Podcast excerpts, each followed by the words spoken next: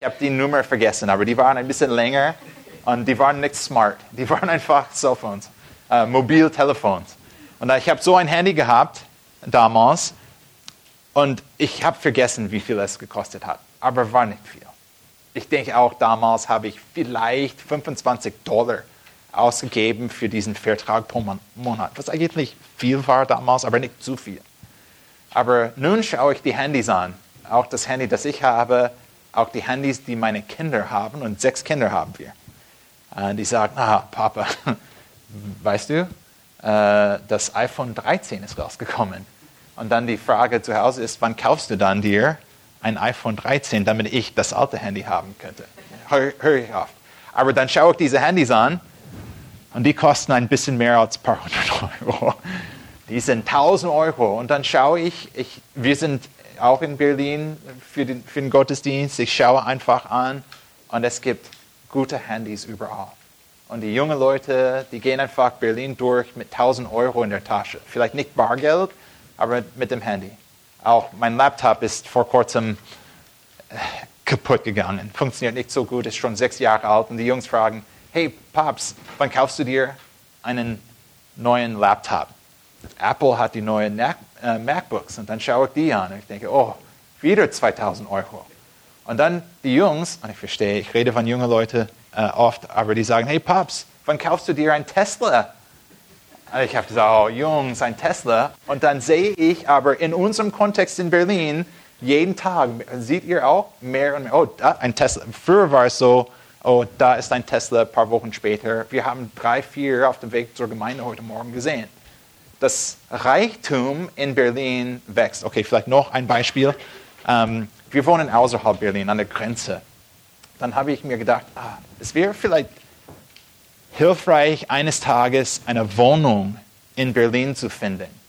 Und ich habe gedacht, okay, eine Wohnung zu kaufen, dann haben wir etwas, dann würden wir etwas besitzen. Und ich bin ein bisschen unerfahren in diesem Bereich und ich habe mir gedacht, okay, vielleicht 180.000 Euro? oh, vielleicht, glaube ich nicht. Ich habe viele Wohnungen von Millionen Euro gesehen. Ich habe mir die Frage gestellt, wirklich? Ein Million für eine Wohnung in Friedrichshain? So, und ihr sagt, ach, natürlich. Das Reichtum wächst überall. Wohnungen sind teuer, Häuser sind teuer, Cellphones sind teuer, Autos sind teuer, alles ist teuer. Und wir schauen rumherum und wir sehen, dass viele Leute solche Sachen besitzen. Die haben die Wohnungen, die haben die Häuser, die haben die Autos, die haben die, Cellphone, die, die Mo Mobiltelefone, die Handys. Und in einer Welt, die so von Reichtum geprägt ist, müssen wir einfach diese Anweisungen von Markus 10 anschauen, gut aufpassen und einfach denen folgen. Weil mehr als alles anderes müssen wir das Herz in uns behüten. Und wir möchten, dass wir so eine Verbindung mit Jesus haben, dass wir nicht abgelenkt sind vom Reichtum, das in unserer Welt ist. Lasst uns diesen Text anschauen. Markus 10, 17 bis 31. Diese Stelle ist vielleicht euch eine bekannte Stelle auch. Die ist nicht neu, diese Geschichte. Ich habe ich hab auch so einen Untertitel hier in meiner Bibel, ich lese die Schlachterübersetzung. Und hier könnt ihr auch lesen, der reiche Jüngling. Ihr kennt diese Geschichte, nicht wahr? Der reiche Jüngling. Und in diesem Text, Markus 10, 17 bis 31, sehen wir drei Anweisungen. Mindestens habe ich diese Geschichte in zwei Anweisungen so formuliert. Drei Anweisungen für das Leben in einer reichen Welt, damit wir Jesus wirklich nachfolgen können drei einfache Anweisungen für uns heute Morgen. Und diese Anweisungen werden uns helfen, das Leben zu leben in einer reichen Welt, damit wir eine wirkliche Nachfolge haben können. Ich möchte den Text lesen. Ich werde den Text nicht im Ganzen lesen. Lasst uns beginnen mit Markus 10, 17 bis 22. Und hier ist, was der Text sagt. Und als er und in unserem Kontext, das ist ganz klar und deutlich, deutlich Jesus. Und als Jesus auf den Weg hinausging, lief einer herzu, fiel vor ihm auf die Knie und fragte ihn, guter Meister, guter Meister, was soll ich tun, um das ewige Leben zu erben. Jesus aber sprach zu ihm, was nennst du mich gut? Niemand ist gut als Gott allein. Du kennst die Gebote, du sollst nicht Ehe brechen, du sollst nicht töten, du sollst nicht stellen, du sollst nichts, nicht falsches Zeugnis reden, du sollst nicht rauben, du sollst deinen Vater und deine Mutter ehren. Er aber, das heißt in unserem Kontext hier, der reiche Jüngling, er aber antwortete und sprach zu ihm, Meister, das habe ich, das alles habe ich gehalten von meiner Jugend an. Und in Vers 21, da blickte ihn Jesus an und gewann ihn lieb und sprach zu ihm, eines fällt dir. Geh hin, verkaufe alles, was du hast, und gib es den Armen, so wirst du einen Schatz im Himmel haben und komm, nimm dein Kreuz auf dich und folge mir nach. Er aber wurde traurig über diese Wort und ging betrübt davon, denn er hat viele Güter.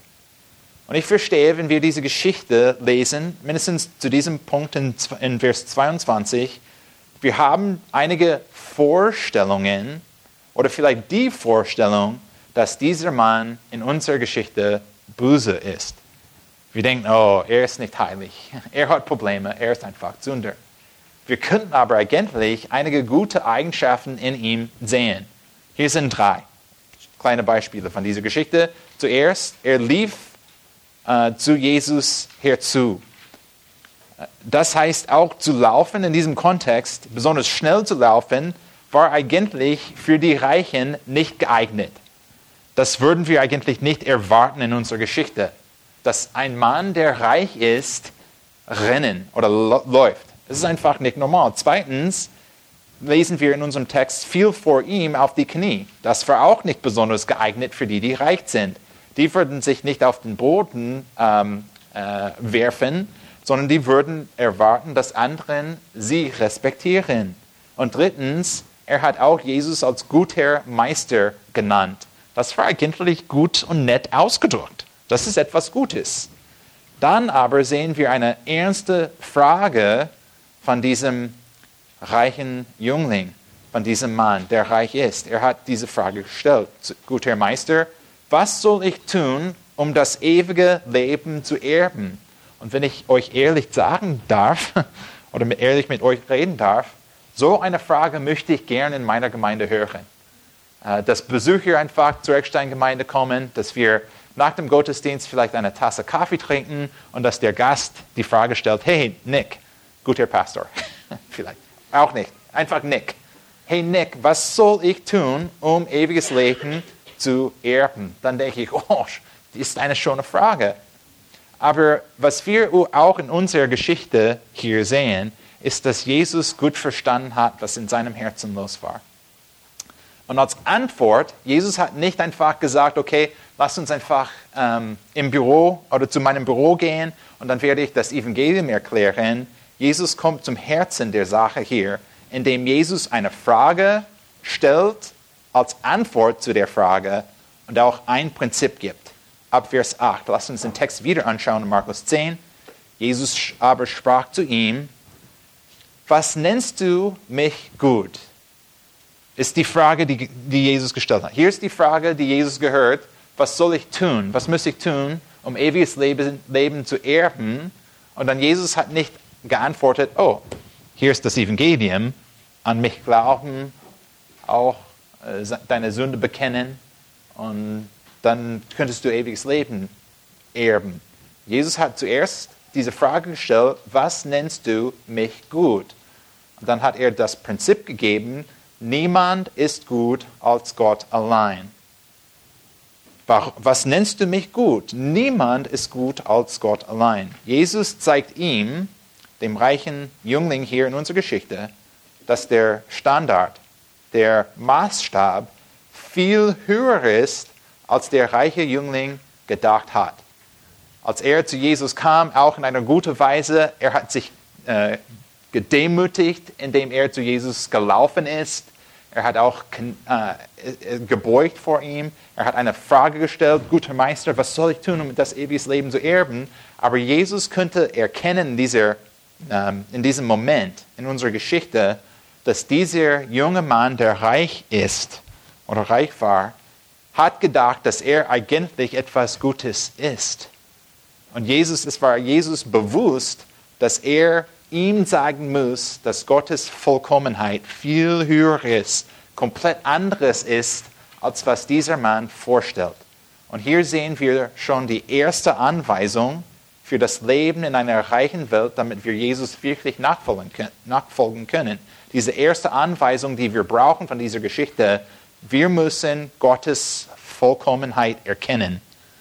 Wir müssen auch Gottes Vollkommenheit erkennen. Du musst Gottes Vollkommenheit erkennen. Es ist so einfach in dieser Welt, einfach zu vergessen, wie herrlich, wie perfekt, wie vollkommen Gott tatsächlich ist.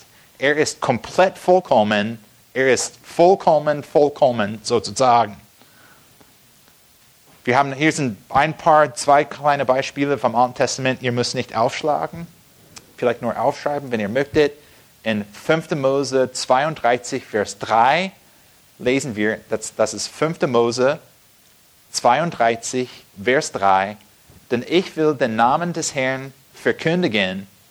Gebt unserem Gott die Ehre. Er ist der Fels. Vollkommen ist sein Tun ja, alle seine Wege sind gerecht. Nicht die meisten seiner Wege sind gerecht. Es ist nicht der Fall, dass wir in der Bibel lesen, hm, äh, oft ist Gott gerecht. Alle seine Wege sind gerecht. Er ist der Fels, vollkommen ist sein Tun.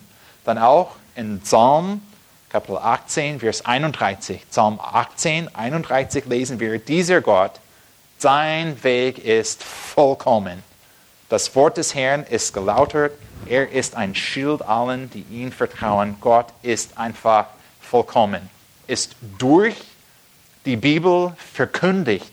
Vom Anfang an bis zum Ende sehen wir, dass Gott vollkommen ist.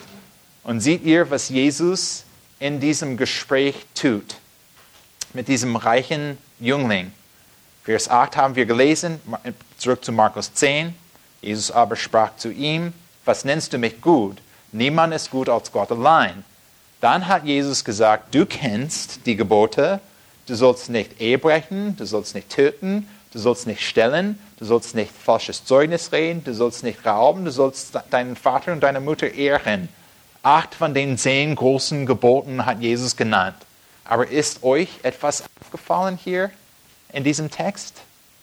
Von den acht Geboten, die haben alles zu tun mit Beziehungen mit anderen. Wir sehen eigentlich nicht die, das erste Gebot hier. Jesus hat einfach das Gebot übersprungen, um die anderen Sachen, zwischenmenschliche Sachen zu besprechen. Und er hat dem reichen, Jung, dem reichen Jüngling gezeigt, okay, du könntest deine äh, horizont, ja, horizontale Beziehungen anschauen. Beziehungen mit anderen Menschen. Du könntest dich anschauen, aber deine Augen sind immer hier. Und wenn du das tust, dann hast du diese vertikale Beziehung vergessen. Du hast einfach nicht an diese Herr Herrlichkeit, diese Vollkommenheit Gottes angeschaut. Du hast einfach hier in der Welt angeschaut. Wir müssen aber erkennen, auch durch diese Gebote, die wir sehen hier, Jesus, dass Jesus am Anfang gesagt hat, niemand ist gut als Gott allein. Wir müssen erkennen, dass gut, wenn wir uns anschauen und diese horizontale Beziehungen anschauen, gut, was wir als gut halten, ist eigentlich nie gut genug. Besonders in einer reichen Welt, wo es so einfach ist zu denken, oh, schau mal hier, natürlich habe ich äh, Erfolg in diesem Bereich, ich habe nichts, hab nichts geklaut, aber ähm, ich, ich habe einfach Ehebruch nie begangen, ich habe niemanden umgebracht, ich bin eigentlich gut.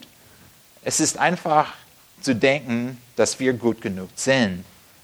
Wir denken an den Nächsten auch und nicht an Gott. Und das ist eigentlich ein falscher Vergleich, weil wir uns anschauen und wir können sagen, ja, vielleicht manchmal bin ich etwas faul. Aber hast du ihn gesehen? Er aber ist so faul, er macht nichts. Und daher denken wir, okay, ich bin vielleicht gut. oder mindestens gut genug, das ewiges Leben zu erben.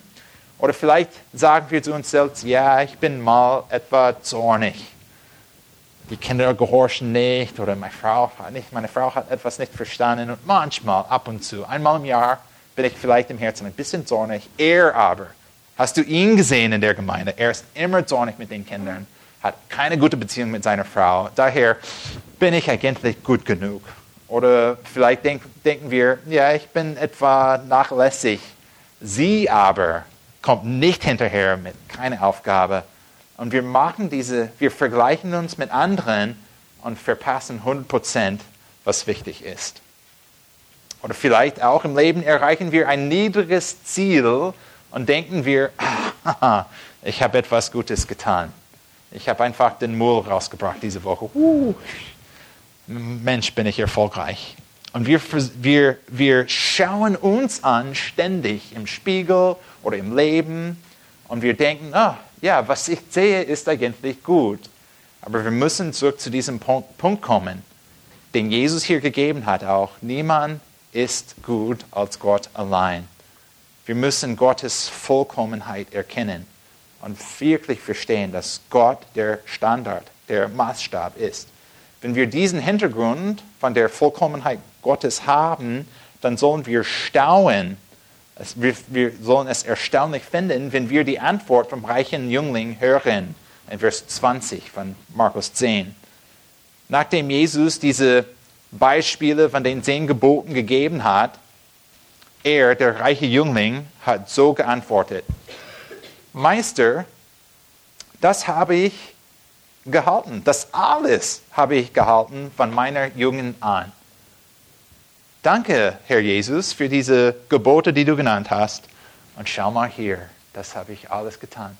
Ich bin auch vollkommen, hat er eigentlich gesagt. Und vielleicht denken wir, hm, naja, vielleicht könnte es sein. Vielleicht hat er tatsächlich von seiner Jugend an alle diese Gebote gehalten. Vielleicht hat er das hingekriegt. Aber das kann nicht wahr sein. Es ist unmöglich. Es ist unmöglich, dass er das tatsächlich getan hat, weil wir auch Matthäus 5 kennen. In Matthäus 5, ab Vers 21, wenn ihr aufschlagen möchtet, ihr könnt, weil wir zwei, drei Verse hier haben, in Matthäus 5, ab Vers 21. Und wenn ich Matthäus 5 sage, vielleicht denkt ihr auch an die Bergpredigt und ihr wisst schon, was kommt in dieser Stelle in Matthäus 5, ab Vers 21, lesen wir von Jesus, ihr habt gehört, dass zu den Alten gesagt ist, du sollst nicht töten. Wer aber tötet, der wird dem Gericht verfallen sein. Ich aber sage euch, jeder, der seinem Bruder ohne Ursache zürnt, wird dem Gericht verfallen sein. Wer aber zu seinem Bruder sagt, Rache, der wird dem Hohen Rat verfallen sein. Wer aber sagt, du Narr, der wird dem höllischen Feuer verfallen sein. Und Jesus hat in dieser Stelle und auch in anderen Stellen in Matthäus 5 gezeigt, dass vielleicht wir niemand umgebracht hat, aber wir haben schon diese Sünde im Herzen bege äh, begegnet, begangen. Äh, seht ihr, fehlerhaft ist das Leben. Wir haben schon gesündigt im Herzen, weil wir diese bösen Gedanken hatten. Und das hat Jesus auch einfach gelehrt in Markus 7. In Markus 7, 21, wir waren in Matthäus 5, aber jetzt in Markus 7, 21. Jesus hat ganz klar und deutlich, nicht lange vor Markus 10, gelehrt, denn von innen, aus dem Herzen des Menschen kommen die bösen Gedanken hervor. Ehebruch, Unzucht, Mord, Diebstahl, Geiz, Bosheit, Betrug, Zügellosigkeit, Neid, Lästerung, Hochmut, Unvernunft all dieses Böse kommt von innen heraus und verunreinigt den Menschen. Es kann nicht sein, dass dieser Mann, der auch reich ist, dieser reiche Jüngling, tatsächlich alle diese Gebote vollkommen und perfekt 100% gehalten hat. Es ist unmöglich, weil wir wissen, dass er ein Mensch ist und wir wissen auch, dass von seinem Herzen hat er schon auch gesündigt. Aber schaut mal, wie Jesus zeigt, dass die Vollkommenheit Gottes uns leitet, unsere Sündhaftigkeit zu erkennen und bekennen. zurück zu Markus 10. Ich verstehe, das waren viele Bibelstellen. Wir sind zurück in Markus Evangelium. Kapitel 10, jetzt Vers 21. Oh, das war schön. 21, 21, 21. Hier, Markus 10, 21. Da blickte ihn Jesus an und gewann ihn lieb. Was spricht viel, sagt viel über Jesus. Ähm, weil zu diesem Moment könnte Jesus auch sagen, Narr, er könnte auch etwas ähm, ähm, sehr Hartes sagen, was er tatsächlich gesagt hat auch, aber nicht aus Zorn, sondern aus Liebe. Da blickte ihn Jesus an und gewann ihn lieb und sprach zu ihm, eines fällt dir. Geh hin, verkaufe alles, was du hast und gib es den Armen, so wirst du einen Schatz im Himmel haben und komm, nimm das Kreuz auf dich und folge mir nach. Er aber wurde traurig über dieses Wort und ging betrübt davon, denn er hat viele Güter. Die Realität hier in unserer Geschichte ist, dass dieser reiche Jüngling eine größere Liebe für sein Reichtum gehabt hat, als er für Gott hat. Und daher hat er eigentlich das erste Gebot nicht gehalten. Er hat keine echte große Liebe für Gott, wo er bereit war, Gott mehr als alles andere zu lieben. Er hat einfach viele gute Sachen im Leben. Da er andere Sachen, seine, seinen Besitz mehr geliebt hat als Gott, ist Unrecht, das ist Sünde. Und in dieser reichen Welt, in der wir wohnen, müssen wir auch Gottes Vollkommenheit erkennen. Weil wenn wir denken, durch das Leben, wenn wir vielleicht etwas geschafft haben, oder wenn wir uns anschauen und denken, hm, ich bin nicht so groß ein Sünder als die anderen, die ich kenne, dann haben wir einfach nicht die recht, richtige Perspektive. Wir müssen Gott anschauen und wir müssen erkennen, dass er vollkommen ist, dass er perf perfekt ist, dass keine, in, keine Sünde in ihm gefunden ist. Er ist so perfekt, so vollkommen so heilig, dass ich eigentlich keine Chance habe, an mich selbst zu schauen und zu denken, dass ich etwas habe. Ich habe eigentlich nichts hier in diesem Leben. Und dann diese, das Reichtum, das wir in unserem Leben auch haben heute, setzt etwas in Gefahr. Und das sehen wir auch in Markus 10 ab Vers 23. Nachdem Jesus ihm gesagt habe, gesagt hat, hey, schau mal hier, alles musst du verkaufen und als Randnotiz, verstehe, ich habe zwei Predigten in eine Predigt ge gebracht ähm, und ich habe etwas einfach weggenommen, aber ich muss etwas zu diesem Punkt sagen. Es ist nicht der Punkt von Jesus hier, dass der reiche Jüngling einfach gesagt hat, was muss ich tun, um ewiges Leben zu erben? Und Jesus hat einfach gesagt, okay, hier ist der Rezept für ewiges Leben. Du musst einfach Sachen verkaufen, das Geld weitergeben, zu den Armen geben und dann werdest du ewiges Leben erben. Das ist natürlich nicht der Punkt. Der Punkt ist, dass der reiche Jüngling seine Sachen so liebt, dass er nicht bereit war, die abzugeben, um Gott zu lieben. Wir haben auch andere Bibelstellen, zum Beispiel in 1 Timotheus 6, äh, wo Paulus auch geschrieben hat, Gott gibt Reichtum. Oder wenn wir durch, liest ihr durch die Bibel hier in der Gemeinde vielleicht? Ähm, wir haben dieses Jahr angefangen, nach vielen Jahren, in der, viele, vier Jahren, in der Eckstein-Gemeinde, wir haben eine, einen Bibelleseplan. Und wir haben alle, alle, die Hälfte von uns, Hälfte von uns haben die Bibel durchgelesen dieses Jahr, vom Anfang an durch und wir sehen Abraham, oh, er war eigentlich sehr reich. Dann sehen wir andere Männer in der Bibel. Isaac, oh, er hat schon viel.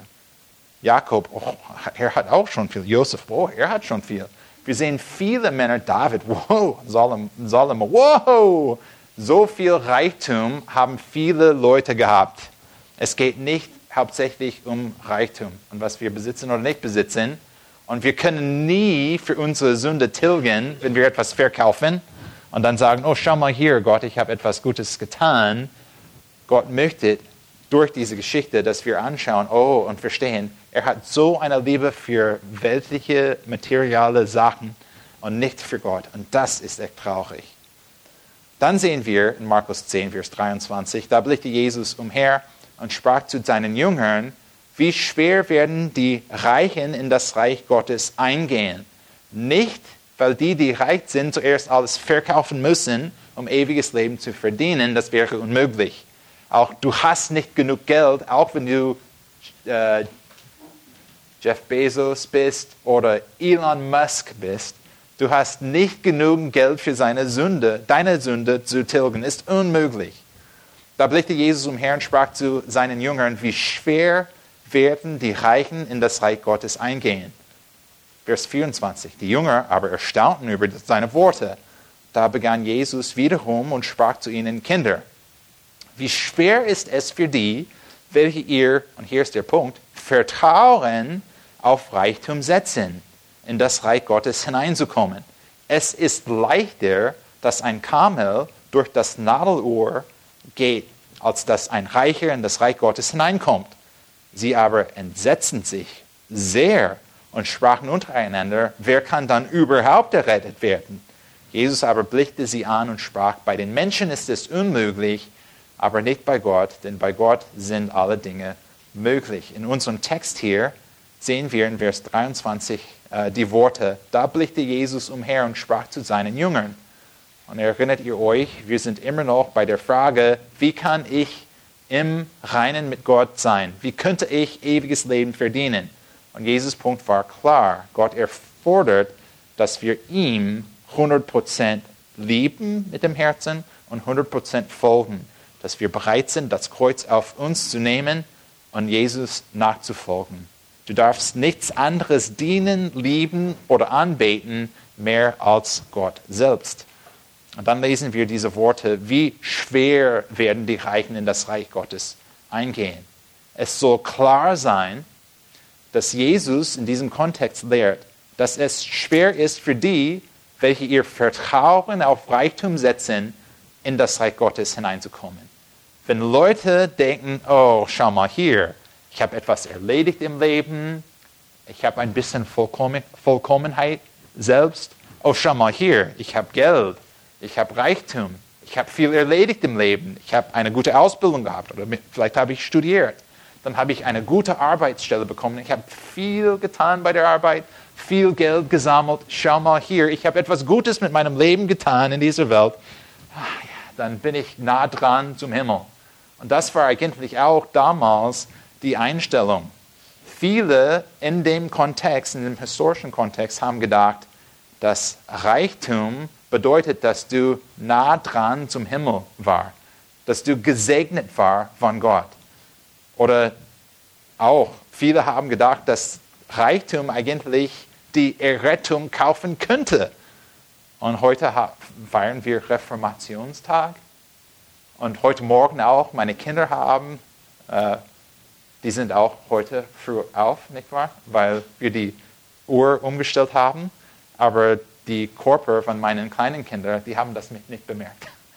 Die waren früh auf, die haben gesagt, hey Papa, was ist los? Wir haben auch so ein Video von Martin Luther angeschaut, vor dem Gottesdienst. Und dann haben wir auch diese Geschichte von Tetzel gehört, wo er einfach verkündigt hat, hey, wisst ihr was? Und das habe ich nicht auf Deutsch auswendig gelernt. Aber ihr kennt diese Ausrede, nicht wahr? Wenn einfach eine Münze in diesem Koffer klingelt, super, dann werden wir Seele, eine Seele von der Höhle oder eigentlich Purgatory dazwischen. Wir werden die einfach äh, rausbringen und auskaufen oder erkaufen. Und wir haben gedacht, ah, nein, das ist nicht, was Gott gelehrt hat. Und daher, wir kommen schon zu unserer erst, äh, zweiten, zu, unserem, zu unserer er, zweiten Anweisung für heute und für das Leben in einer reichen Welt, damit wir Jesus wirklich nachfolgen können.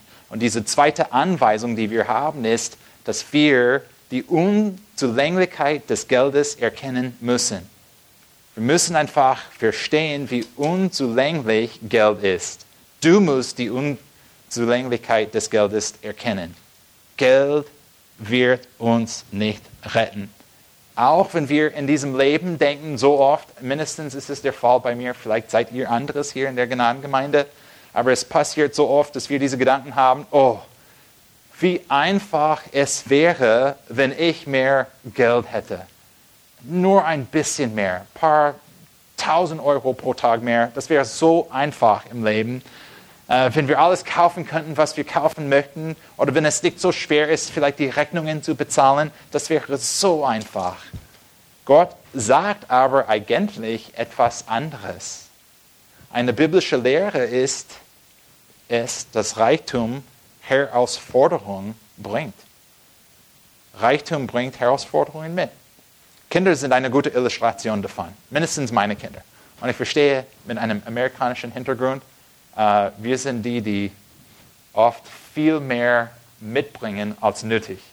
Aber ich habe bemerkt von unseren Freunden hier in Deutschland, die sind ein bisschen besser, wenn es um Einpacken geht. Ich denke auch, dass wir diese Gewohnheit entwickelt haben, aber bei der, auch bei meiner ersten Reise nach Deutschland 2011 habe ich, ich glaube, zwei Koffer mitgebracht. Kennt ihr Amerikaner auch? Wir sind einfach so. Wir bringen so viel mit, überall. Weil man bringt nicht nur ein paar Hemden und Hosen mit, sondern den ganzen Schrank mit. Hey, vielleicht brauche ich diese schönen Schuhe. Ich werde drei, vier, vier, vier, fünf Paare mitbringen. Kinder aber sind auch so. Ähm, wenn die Familie sich auf den Urlaub vorbereitet, was auch schön ist im Sommer oder auch im Winter, wir bereiten uns vor und manchmal möchten die Kinder, besonders Kleinkinder auch, ihren Rucksäcken auch einpacken. Die möchten helfen. Und das Kind nimmt so einen Rucksack und dann möchten die einfach die Decke mitbringen und auch die Flasche mitbringen, Trinkflasche, diese Puppe vielleicht, diese Matchbox-Autos mitbringen, ein paar Snacks und dieses und das. Bis zu einem Punkt, wo der Rucksack selbst so schwer ist, das Kind kann es nicht mehr, ihn nicht mehr tragen. Und dann wäre es dran. Papa, natürlich. Aber die denken, oh, ich brauche das so viel mehr. Ich brauche mehr und mehr Spielzeuge und alles, was ich schön finde zu Hause, muss ich mitbringen. Aber die merken nicht, dass sie so eine Last für Papa eingepackt haben, dass wir diese ganze Last tragen müssen. Es geht genauso bei uns in unserem Leben. Jesus brauchen wir unbedingt. Wir benötigen Jesus. Wir benötigen eine lebendige Beziehung mit ihm. Aber dann sagen wir uns selbst oft, oder sagen wir, sagen wir selbst zu uns, oh ja, wir brauchen Jesus, aber es wäre auch schön, wenn wir dies und das haben und halten könnten und dies und das auch mitbringen könnten. Und wir erkennen nicht, was für Herausforderungen Reichtum bringt. Die Jünger Jesu haben auch gedacht, wie wir oft denken, dass irgendwie wir diese Balance halten müssen zwischen Jesus ehrlich nachzufolgen und eine wahre Nachfolge äh, zu haben und auch Sachen, die wir in dieser Welt haben. Schau mal Vers 24 an in Markus 10. Die Jünger erstaunten über seine Worte. Aber Jesus ist schnell, den Punkt zu betonen. Da begann Jesus wiederum und sprach zu ihnen, Kinder, wie schwer es ist es für die, welche ihr Vertrauen auf Reichtum setzen, in das Reich Gottes hineinzukommen. Es ist echt schwer. Die, die denken, dass durch Reichtum, dass sie etwas von Gott verdient haben, haben eine nicht biblische Denkweise. Die müssen, die müssen Buße tun und eine neue biblische Denkweise anziehen.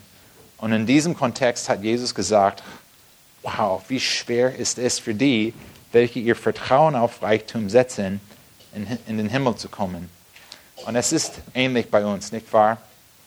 Reichtum hat die Tendenz, uns von Jesus abzulenken. Reichtum hat die Tendenz, uns zu leiten und zu führen, zu denken, dass das, was wir besitzen, uns irgendwie in diesem, Welt, in, dieser, in diesem Leben oder in dieser Welt helfen wird. Wir genießen die Sachen, die wir besitzen. Manchmal schauen wir die an und denken, oh, wie schön sind die Sachen. Manchmal genießen wir die Freiheit, die wir vielleicht bekommen durch das Reichtum, um das zu tun, was wir wollen. Oder manchmal genießen wir die Macht, die wir denken, dass wir haben, weil wir etwas besitzen. Und die Versuchung ist bei uns eine wahre und echte Versuchung, besonders in unserer Welt, wo wir so reich sind. Überall haben wir viel mehr, als was wir tatsächlich brauchen. Aber mit Reichtum denken wir, dass wir gesegnet sind und natürlich sind wir nahe zum Himmel. Mit Reichtum sind wir abgelenkt von 100% Vertrauen zum Jesus Christus. Mit Reichtum denken wir, dass wir sicher sind. Das stimmt aber nicht. Paulus hat auch dieses Prinzip gelehrt in 1 Timotheus 6, Vers 17. Wenn ihr möchtet, wenn ihr euch ein bisschen bewegen möchtet, dann könnt ihr auch 1 Timotheus 6 aufschlagen.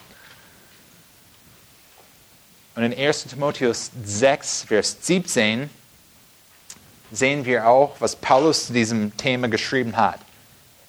Den Reichen in der jetzigen Weltzeit gebiete, nicht hochmütig zu sein, auch nicht ihre Hoffnung auf die Unbeständigkeit des Reichtums zu setzen, sondern auf den lebendigen Gott, der uns alles reichlich zum Genuss darreicht.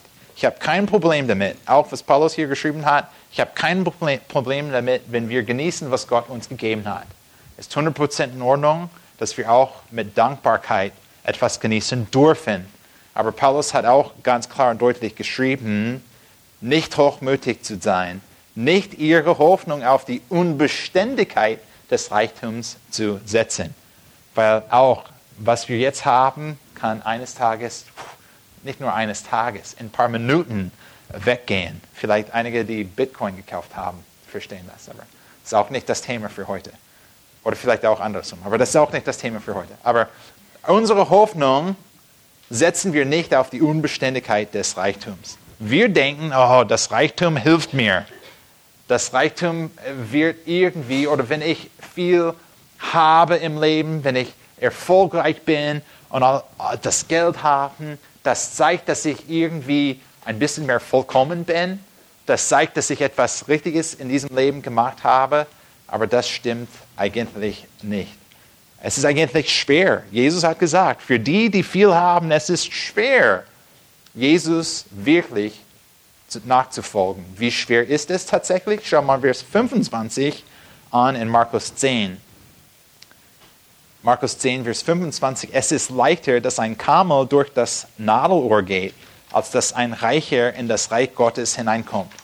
Jesus hat diese Illustration gegeben, ein Kamel, der größer als jeder Mann ist, durch so ein das Nadelohr geht. Ich habe auch ein bisschen gelesen, vielleicht habt ihr auch gelesen, einige versuchen auch, das so zu erklären, dass in Jerusalem es so ein Tor gab, wo abends das große Tor zugeschlossen war Uh, und es gab vielleicht ein, ein Tor, das ein bisschen kleiner war.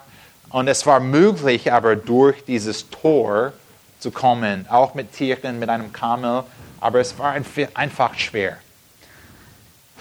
Ich denke aber nicht, dass diese Erklärung diese Illustration betrifft. Ich denke, dass Jesus tatsächlich gesagt hat, wie schwer wäre es für ein Kamel durch das Nadelohr zu kommen. Ich ich sehe diese Illustration, ich denke, unmöglich. Ich brauche keine andere Erklärung von einem Tor in Jerusalem für Tiere, wenn die anderen Türen geschlossen waren. Jesus hat diese Illustration gegeben und er hat, einfach erklärt, es ist unmöglich für ein Reicher in den Himmel zu kommen. Wie schwer? Super schwer. Weil auch, wenn wir über Himmel reden, was ihr auch kennt, vom Evangelium, was ich nicht ausführlich erklärt habe heute, wenn wir das Alte Testament auch anschauen, ihr müsst nicht aufschlagen, aber in Jeremiah 2, Vers 22, auch sehr einfach zu erinnern, 21 überall heute und jetzt Jeremiah 2, 22. Gott hat für uns aufgeschrieben, denn wenn du dich auch mit Lau gewaschen und viel Seife dazu nehmen würdest, so würde deine Schuld vor meinem Angesicht doch schmutzig bleiben, spricht Gott der Herr. Diese Idee von Jeremia 2,22. Es ist egal, was für Reichtum wir haben. Es ist egal, was für auch Gebote wir versuchen zu halten. Wenn wir versuchen, uns zu waschen mit, mit viel Seife, auch was auch immer wir von Rossmann kaufen könnten, die stärkste Seife wie möglich. Gott hat gesagt, so würde deine Schuld vor meinem Angesicht doch schmutzig bleiben. Wir können uns von unseren Sünden nicht reinigen durch das Reichtum, nicht nur nicht durch das Gehorchen. Es ist unmöglich. Oder auch später im Neuen Testament, Römer 8, Vers 7, weil nämlich das Tragen des Fleisches Feindschaft gegen Gott ist, denn es entwirft sich dem Gesetz, Gesetz Gottes nicht und kann es auch nicht. Es ist unmöglich für uns als Menschen, uns zu retten oder das ewige Leben zu erben oder verdienen oder etwas zu tun, damit Gott uns anschaut und sagt, oh, du könntest einfach reinkommen. Es ist für uns alle als Menschen unmöglich. Und dann schauen wir Vers 26 von Markus 10 an. Sie aber entsetzten sich sehr und sprachen untereinander, wow, wenn es so schwer ist, in den Himmel zu kommen, wer kann dann überhaupt errettet werden? Seid ihr depressiv geworden? Nun möchte niemand mich zum Grillen nach diesem Gottesdienst einladen, weil es ist einfach negativ, negativ, negativ. Unmöglich, unmöglich, unmöglich. Ihr könnt euch nicht retten. Es ist unmöglich. Und wir würden auch viele Probleme haben, wenn wir hier aufhören. Aber ihr wisst, was kommt, nicht wahr? In unserer Geschichte. Schau mal hier in Markus 10 an. Die haben diese Frage, oder die, die, die haben diese Frage gestellt in Vers 26, wer kann dann überhaupt errettet werden? Und mindestens in der Schlachterübersetzung, Vers 27, was sind die zwei ersten Worte, die wir sehen? Jesus aber. Und oft, wenn wir entweder Gott aber sehen oder Jesus aber sehen, dann sehen wir etwas Wunderbares. Jesus aber blickte sie an und sprach, bei den Menschen ist es unmöglich. Für der reiche Jüngling mit seinem Geld, mit seinem Besitz, mit seinem Reichtum unmöglich. Er hat gedacht, dass er auch vielleicht vollkommen war oder dass er dem Gesetz gehorcht hat. Pff, unmöglich, unmöglich, unmöglich, dass er ewiges Leben verdienen kann. Aber Jesus blickte sie an und sprach, bei den Menschen ist es unmöglich, aber nicht bei Gott, denn bei Gott sind alle Dinge möglich. Das heißt einfach nicht auf Besitz zu vertrauen, weil wir verstehen, dass es einfach nicht ausreicht, nie ausreichen wird, sondern wir vertrauen auf den Herrn Jesus. Was bedeutet es, dass es bei den Menschen unmöglich ist, deine Schuld von der Sünde und für die Sünde, äh, von der Sünde und für die Sünde, unsere Schuld ist einfach zu groß. Das schaffen wir nie, diese Last zu tragen oder besser gesagt, diese Last wegzunehmen. Es ist unmöglich, dass wir in uns selbst unsere Schuld wegnehmen können. Gott aber, Gott schafft das. Gott rettet. Gott gibt ewiges Leben. Was wir auch in Johannes 1, Vers 12 leben. Alle aber, ihn aufnahmen, denen gab er das Anrecht, Kinder Gottes zu werden. Denen, die an seinen Namen glauben, die nicht aus dem Blut, noch aus dem Willen des Fleisches, noch aus dem Willen des Mannes, sondern aus Gott geboren sind. Gott rettet. Und wir müssen uns oft erinnern, 100% auf Gott zu vertrauen und nicht auf das Reichtum. Und dann haben wir noch ein, eine letzte Anweisung für uns heute ähm, Abend oder Nachmittag. Markus 10, Abvers 28, da begann Petrus und sprach, sprach zu ihm, siehe, wir haben alles verlassen und sind dir nachgefolgt. Jesus aber antwortete, antwortete und sprach, wahrlich, ich sage euch, es ist niemand, der Haus oder Bruder oder Schwester oder Vater oder Mutter oder Frau oder Kinder oder Äcker verlassen hat, um meinetwillen und um des Evangeliums willen, der nicht hundertfältig empfängt, jetzt in dieser Zeit Häuser und Brüder und Schwestern und Mutter und Kinder und Äcker unter Verfolgung und in der zukünftigen Weltzeit ewiges Leben. Aber viele von den Ersten werden Letzte sein und die Letzte Erste. Und ich finde diese Frage von Petrus sehr passend. Wenn es das Reichtum ähm, wenn, wenn Reichtum macht keinen Unterschied, lohnt es sich dann etwas zu opfern. Und wir können uns die Frage stellen, dann was haben die Jünger verlassen hier in unserem Kontext? In Markus 10, äh Markus 1, Vers 18, Simon und Andreas haben ihre Netze, ihre Arbeit verlassen. In Markus 1, Vers 20, Jakobus und Johannes haben ihren Vater verlassen.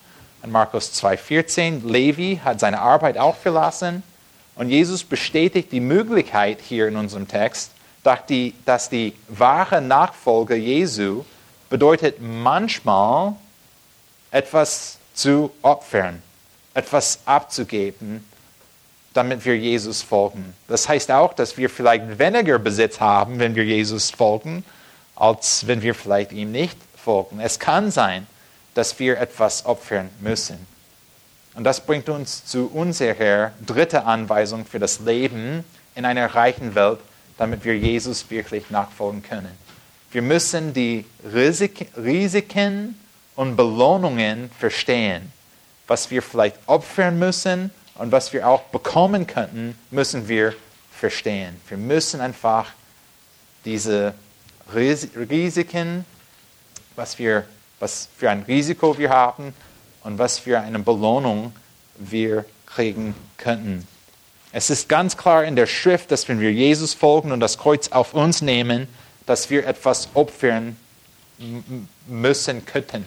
Es ist möglich, dass wir etwas opfern müssen. Ich kann nicht versprechen, dass wir alle etwas Großes opfern müssen. Ich kann nicht versprechen, dass wir alle Verfolgung erfahren werden. Ich kann nicht versprechen, dass wir viel Geld opfern müssen.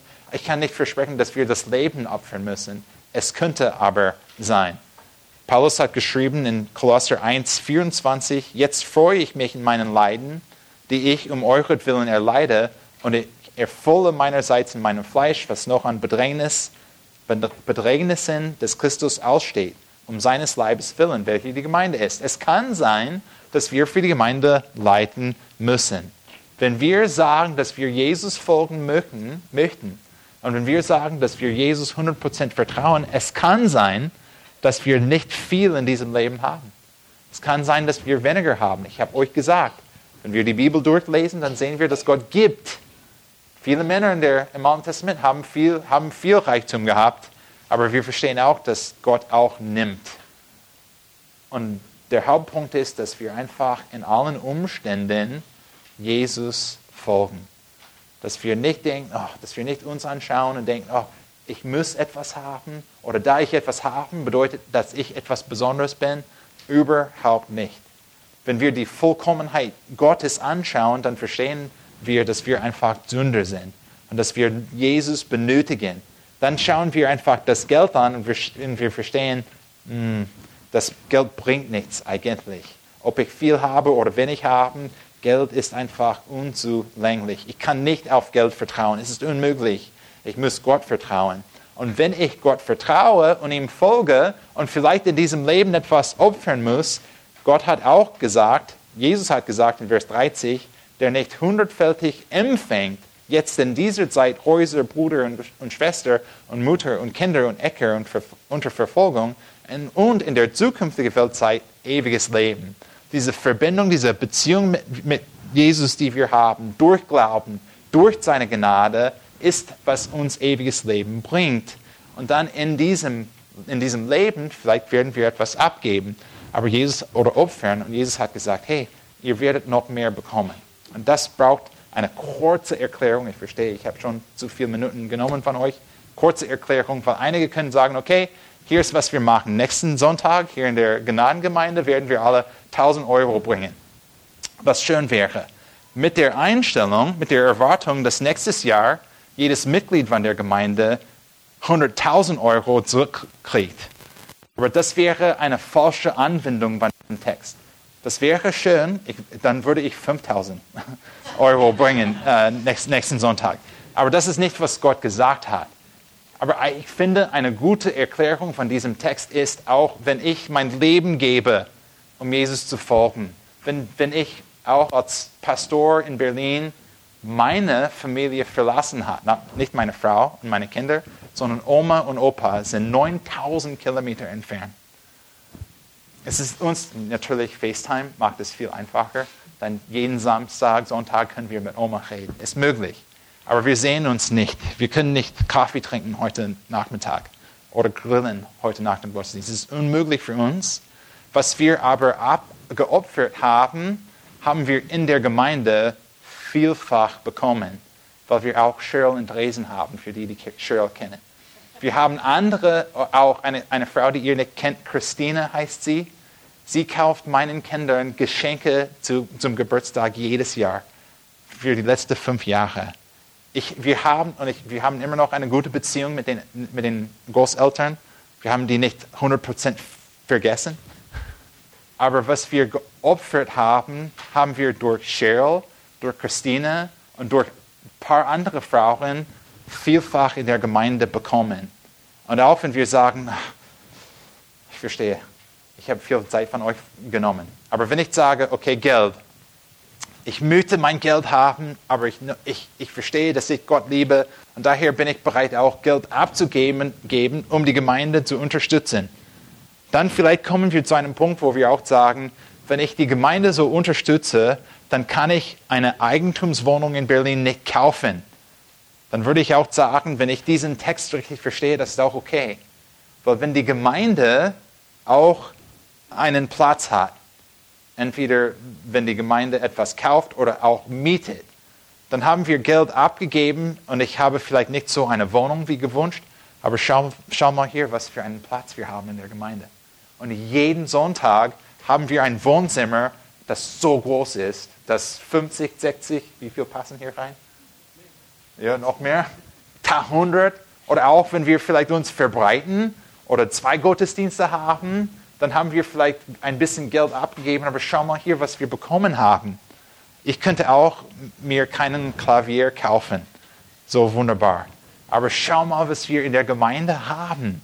Viel mehr zusammen, als was ich einfach oh, mir ges äh, gespart, gesperrt, gespart, richtig könnte. Und ich denke, das ist das Bild, das Jesus uns gegeben hat.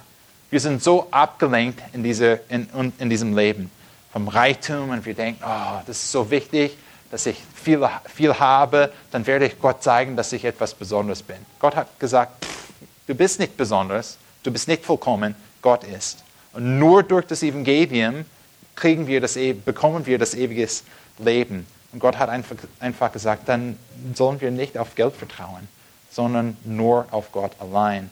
Und wenn wir das tun, dann werden wir ihm so folgen, dass wir verstehen, was wir Risiko wir haben und was für eine Belohnung wir haben. Himmlischer Vater, du bist sehr gnädig. Es gibt so viel von Markus Evangelium, auch von Johannes Evangelium, dass wir sagen können zu deinen Eigenschaften. Herr, du bist so ein Gott, der uns anschaut und unsere Sünde ist dir bekannt. Du hast alles gesehen, was wir gedacht haben im Herzen, was wir getan haben mit unseren Händen, die Worte, die wir gesagt haben. Und Herr, es ist ganz klar und deutlich, dass wir ewiges Leben nicht verdienen können. Es ist 100% unmöglich. Und wir möchten dir danken, dass du uns rettest durch Jesus Christus, dass er für uns gestorben ist, damit wir eine Beziehung mit dir haben können. Und Herr, wir möchten dich so ehren in diesem Leben, dass wir diese, indem wir diese Prinzipien anwenden, um dir zu folgen und dich Ehre zu bringen. Amen.